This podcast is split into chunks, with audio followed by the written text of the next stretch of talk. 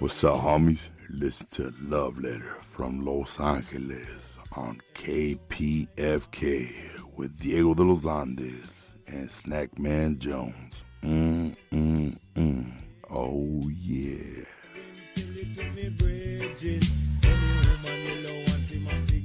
Así es, sean muy bienvenidos, muy buenas noches una vez más a esta edición de Love Letter Los Ángeles, presentado aquí en la KPFK 90.7 FM a través de nuestra voz. Eh, estamos en esta noche en vivo y en directo de los estudios de Universal. Eh, le damos unas gracias a Gary Baca, quien se encuentra a los controles. Y también una- un aplauso y, una- y un saludo a nuestro amigo aquí, productor Rigo Bonilla. Yo, buenas noches. Esta tarde, esta noche, vamos a estar hablando con Darío Guerrero, un joven que a través del boxeo ha enfrentado las dificultades, también a través de las artes, a través del filmmaking, ha hecho también un trabajo del cual vamos a conocer dentro de un poquito, pero antes vamos a irnos con una canción. Esta canción es de nuestro amigo Banana Leaf Boy.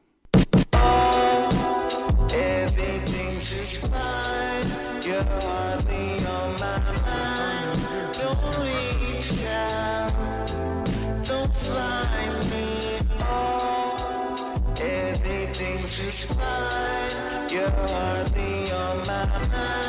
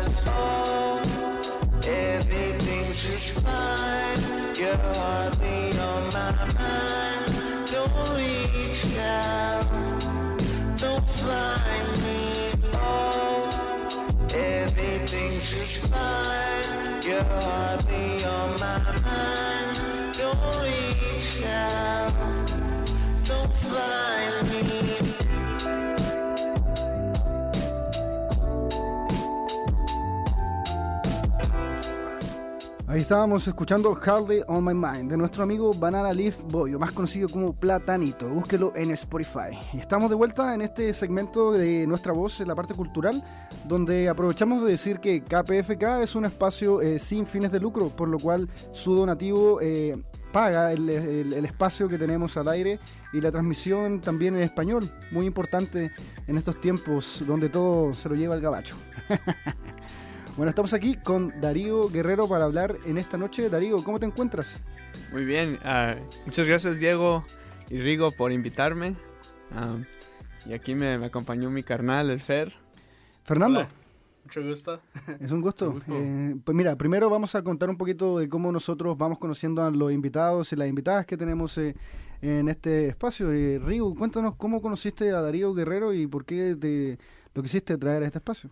Pues hace como ya un mes ah, platicamos con el coach ah, Elvis Guerrero de The Rock Boxing Gym. Ah, y cuando fui a platicar con él, estaba un vato haciendo sparring en el, en el ring y se madreó como unos tres vatos seguidos. Y les tomé unas fotos y con eso me encontró en Instagram y me di cuenta que, que no nomás es boxeador, pero ah, es un filmmaker y ah, tiene un, un documentary. Ah, y pues le, le, le platiqué sobre eso y así nos conocimos. Darío, ¿cómo te has encontrado en este tiempo de pandemia y este tiempo que, claro, también hacer deporte y contacto físico tiene un impedimento que es el, el posible contagio y el Ujú. prevenir el contagio del coronavirus? Sí, pues yo lo que pienso es que, pues si me cuido así con mi dieta y con el ejercicio, pues a lo mejor y tengo mis, de- mis defensas ah, inmunes están un poco más altas. Y pues sí, sí es peligroso estar ahí cerca de, de- gente así, pues sudando juntos, pero pues gracias a Dios ah, hemos estado bien hasta ahorita, no nos, de mi familia cercana no nos hemos enfermado muy gravemente. Entonces, ojalá y siga así. Oye Darío, hablando un poquito de lo que comentaba eh, anteriormente Rigo, em, ¿cómo es esto del, del filmmaker? Em, ¿Estudiaste cine? Em, ¿cómo- Ujú. ¿Podrías contar un poquito de esa parte también de no solo el boxeador, sino que Simón. Ah, sí. la parte del cinematógrafo? Ajá. Bueno, empecé a usar mi cabeza en la universidad. En el 2011 entré a la Universidad de Harvard, Ok. ahí en, en Cambridge, Massachusetts, y empecé a estudiar cine. Eh, mi papá, obvio, no, no le gusta, no le gustó. Dice, "Oh, pues, ¿por qué no, por qué no quieres ser abogado, doctor, algo así, verdad? Claro, aprovechando que ya estaba entrando en Harvard. Ajá, ajá, pero pues tomé las clases y la verdad no me llamaban la atención. Y desde chiquito siempre nos ha gustado ver la, ver la, la televisión y ver películas. Hasta que tomé una clase de así de cine con estudiándolo como una de- disciplina y vi que, Ajá. oh, pues se puede practicar y se pueden, am, por medio del cine puedes to- tocar temas muy, muy serios y graves y a lo mejor inspirar o educar a la gente y educarse a uno mismo. ¿Cómo fue ese paso que tuviste en la Universidad de Harvard? ¿Fue continuo o como comenzamos com- conversamos un poquito antes, hubo un tiempo que te tuviste que retirar de, del- del- de los estudios? Sí, ah, pues hice, hice tres años seguidos am, y a la mitad de mi tercer año ah, mi mamá se enfermó de cáncer. Y pues para todos nos fue un shock porque solamente sabíamos que no se había sentido bien ese verano mi mamá. Eh, los doctores pensaban que tenía anemia, ah, no le querían hacer scan porque estaba, tiene, tenía 40 años. Le decían, no, pues no ha de ser algo muy grave, you know, tómate este suplemento o, you know, que te dé el sol, vas a estar bien. Pero ya cuando, pues, ah, se enfermó más y más, ya le hicieron un CAT scan y vieron que tenía un tumor en el riñón izquierdo y no sabían qué tan, qué tan grave era, pero cuando me cuando me dijeron que, pues, que, tenía, que, tenía cáncer, me salí de la escuela, ah, fui a la casa porque le iban a sacar el riñón. Entonces ahí estuve cuidando a mi hermano y tengo una hermanita. Lo- estábamos ahí juntos, mi papá estaba con mi mamá en el hospital todos los días y le hicieron el, la cirugía donde le sacaron el riñón. Cuando la abrieron, vieron que el cáncer se le había pasado a una vena que se llama la vena cava, que está por el, por el hígado. Y esa pues es muy delicada, ya que esta- estaba ahí, pues se le podía ir al corazón, se le habían metido a los pulmones y hasta las, el, ¿cómo se? La ver- su vértebra y hasta el cerebro. O sea, el cáncer se había pasado, era ya etapa 4. Y en ese momento que tú estabas estudiando, decides apartarte de tu carrera de los estudios para acompañar a tu madre. Sí, ya le hablé a la escuela y les dije, pues, ah, you know, tengo que estar aquí, no sé si me dan chance. Y gracias a Dios sí son- entendieron y dijeron, ok, pues, pues salte, pero y cuando quieras regresar, aquí te va a estar esperando la escuela. ¿Regresaste? Sí, sí regresé después de un año. Esto estamos hablando de un, un suceso que pasó hace siete años. Eh, hoy en día te encuentras con este Rocío Film, que es, el, es un film, un documental sobre tu madre. ¿Podrías comentarnos y también eh, con tu hermano, eh, que está aquí presente, em, cuándo deciden grabar el proceso, un, un proceso que, que siento que también es tan privado y, y doloroso? ¿Cómo tú lo llevas con tus conocimientos del cine am, a como lo que tú comentabas anteriormente? ¿Cómo inspiro a alguien más con esto? Pues desde chiquitos estábamos acostumbrados a ver, a ver una cámara en la casa. Porque mis papás grababan cumpleaños, ah, Año Nuevo, Navidad, todos los momentos y teníamos un, pues una como mini biblioteca de, de, de tapes, de cassettes que habían grabado. Y ya cuando, you know, luego, luego hicieron las cámaras digitales y ya teníamos los iPods, grabamos cualquier cosa. Y como mi mamá se enfermó, pensamos, pues, esto ha de ser un- algo también como un evento familiar que co- como, un cumpleaños, o sea, no bueno, pero algo importante para la familia. Y pues me puse a grabarla. Ah, primero grabábamos nuestros, los tratamientos o las cosas que nos decían del- de su enfermedad. Pero poco a poco fue convirtiéndose más como en, pues, esta cámara va a ser una manera de preservar a mi mamá.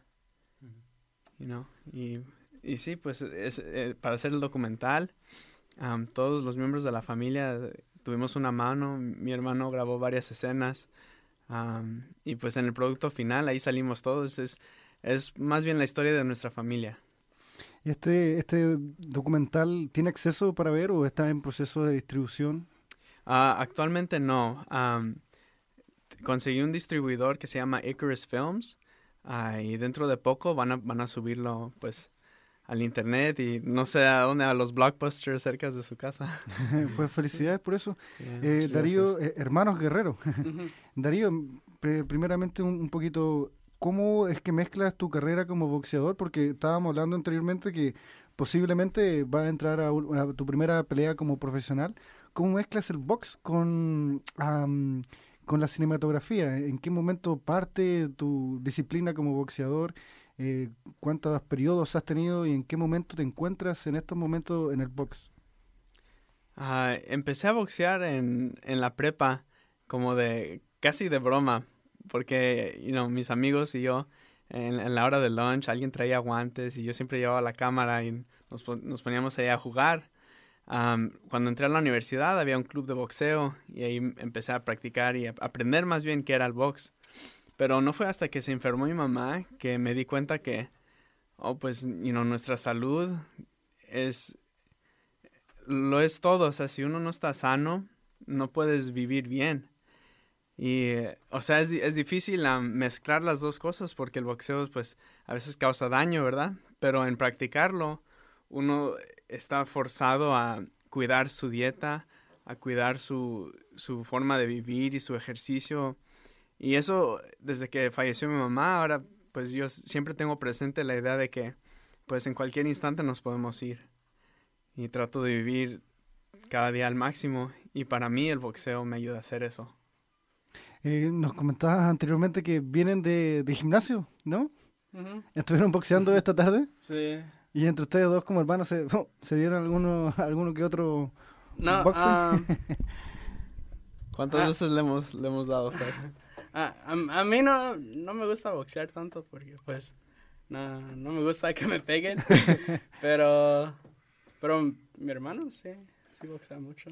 Oye, Eh, Fer, hemos boxeado antes, pero sí pega duro. ¿cómo fue? También. me, me imagino.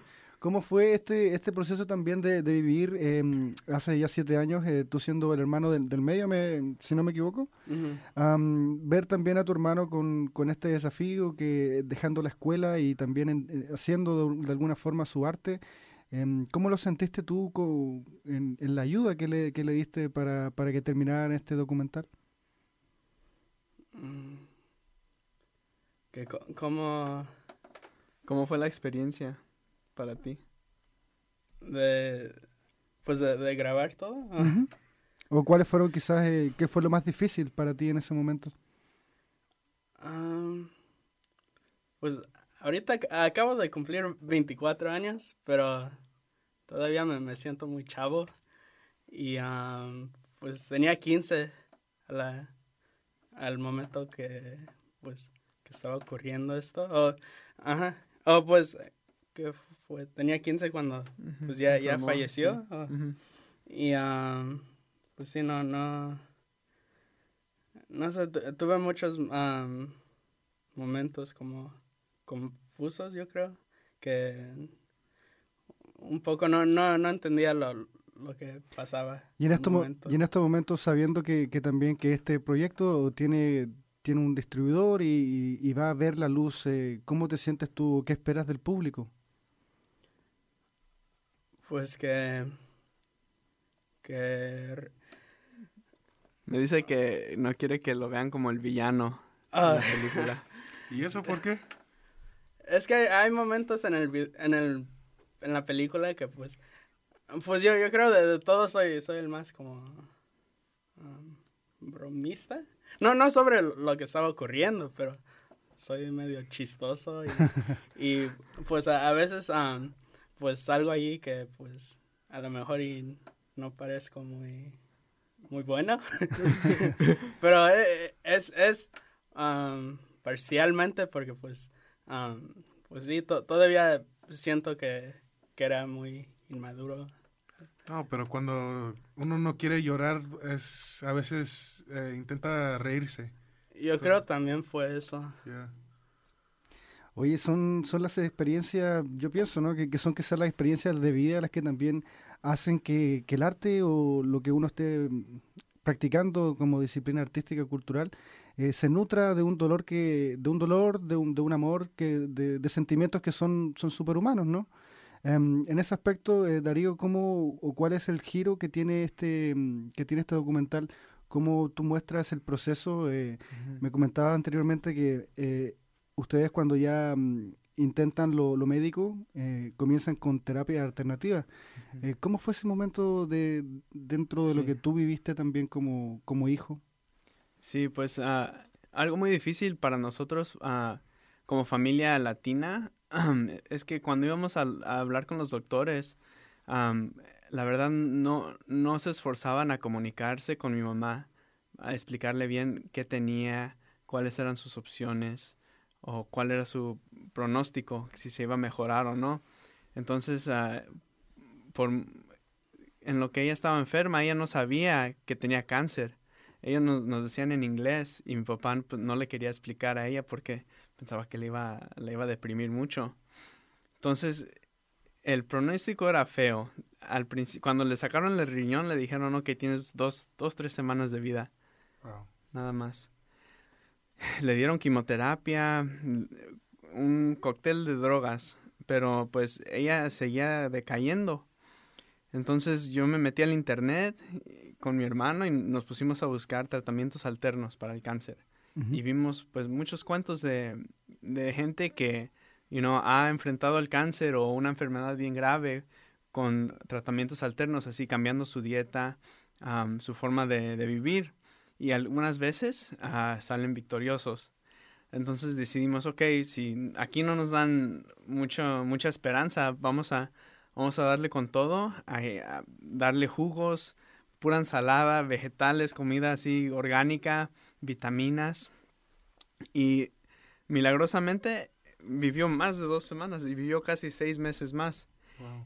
Y con- como y e, en, en- en el curso de la enfermedad le había afectado su, ver- su vértebra, ya no podía caminar, no sentía sus pies.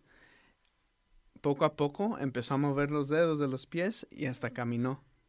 Ella solita. Ya cuando iba a ver a los doctores le decían, oh, pues, ¿qué estás haciendo aquí casi? Y decidimos, ok, si esto está funcionando, vamos a ir a una clínica donde se dedican a estos tipos de tratamientos, pero al 100.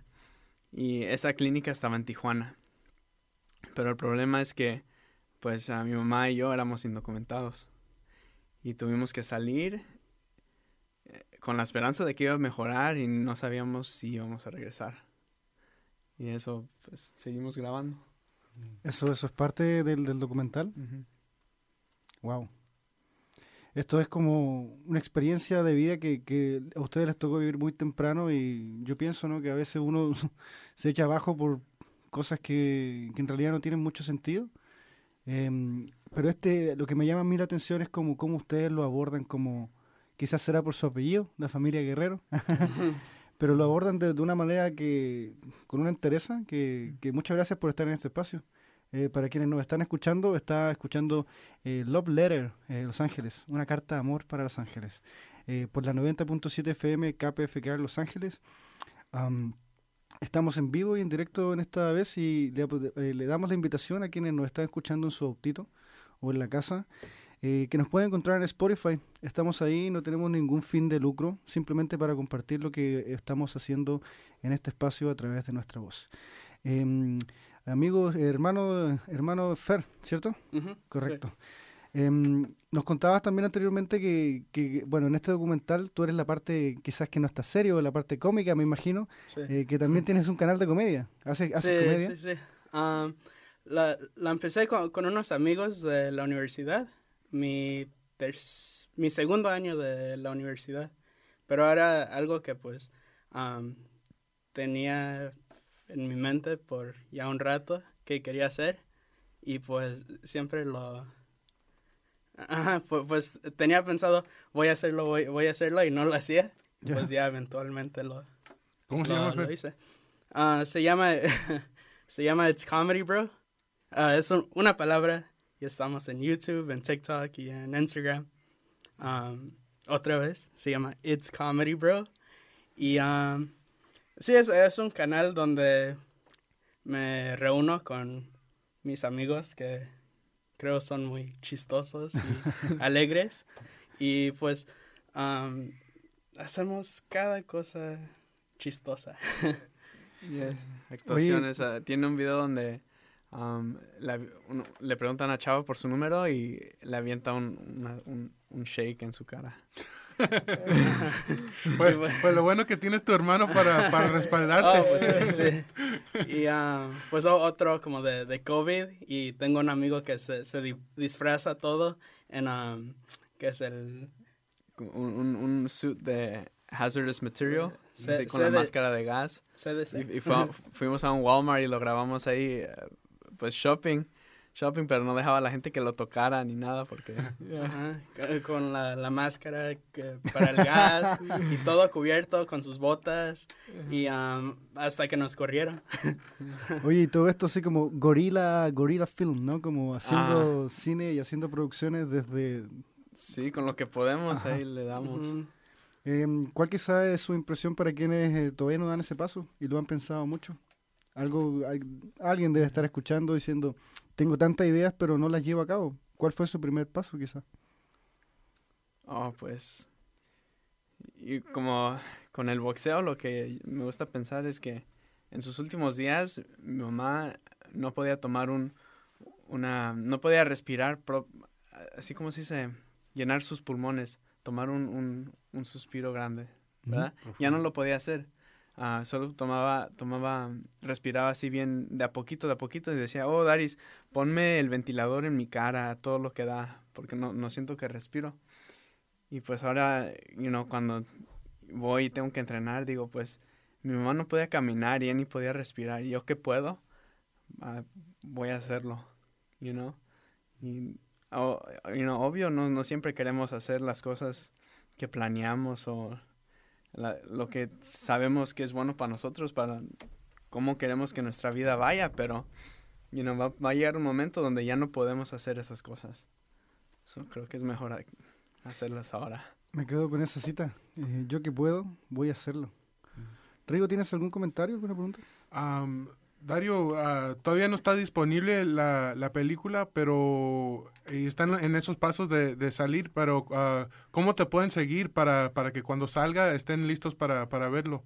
¿Tienes sitio o Instagram? Sí, ah, si me quieren seguir en Instagram o TikTok, tengo, mi nombre es Super Dario, E S-O-O-P-E-R-D-A-R-I-O, S-O-O-P-E-R-D-A-R-I-O, Super Darío.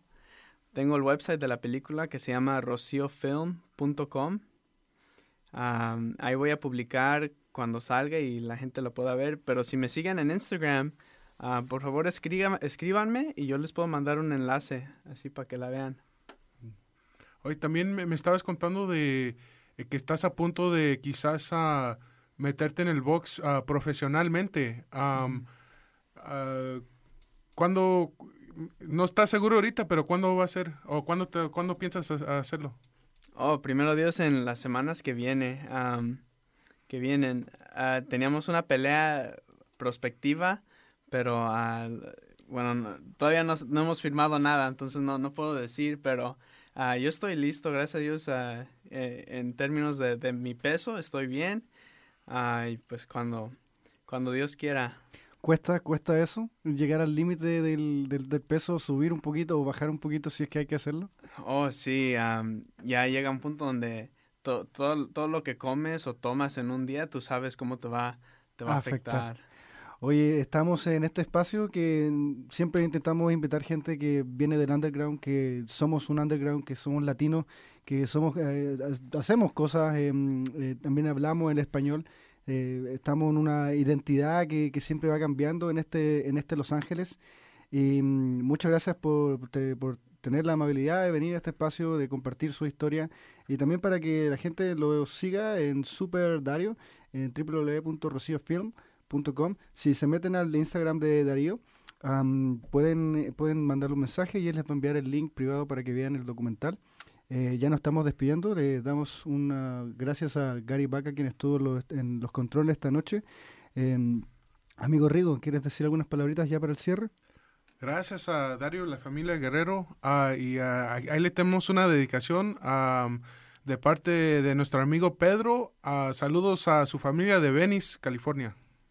Muchas Buenas. gracias. Mi nombre es Pedro Siete y quiero dedicar esta canción a mi jefe y la familia en Los Ángeles, Shouts to Rigo and everyone out in LA. Much love from Oakland.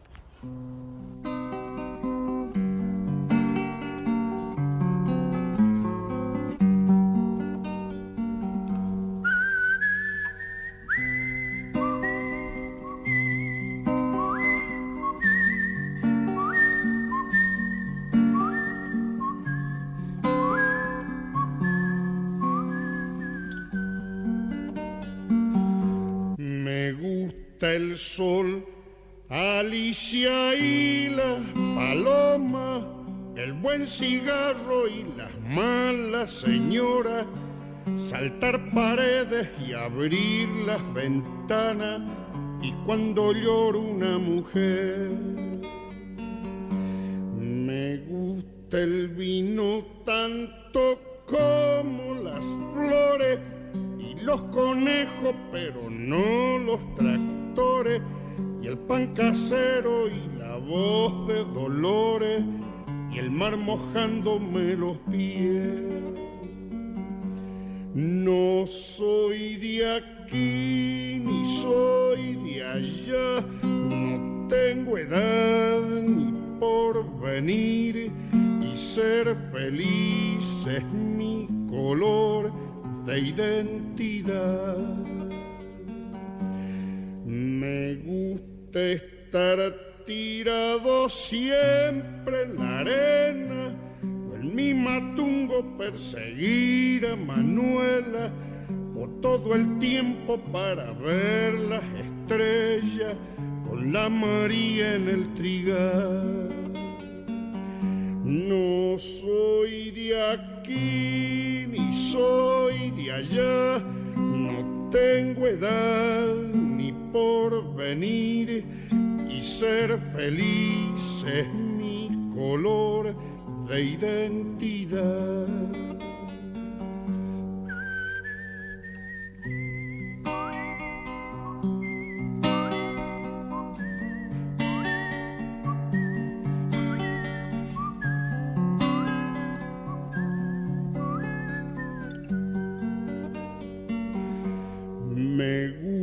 El sol, Alicia y las palomas, el buen cigarro y las malas señoras, saltar paredes y abrir las ventanas, y cuando llora una mujer.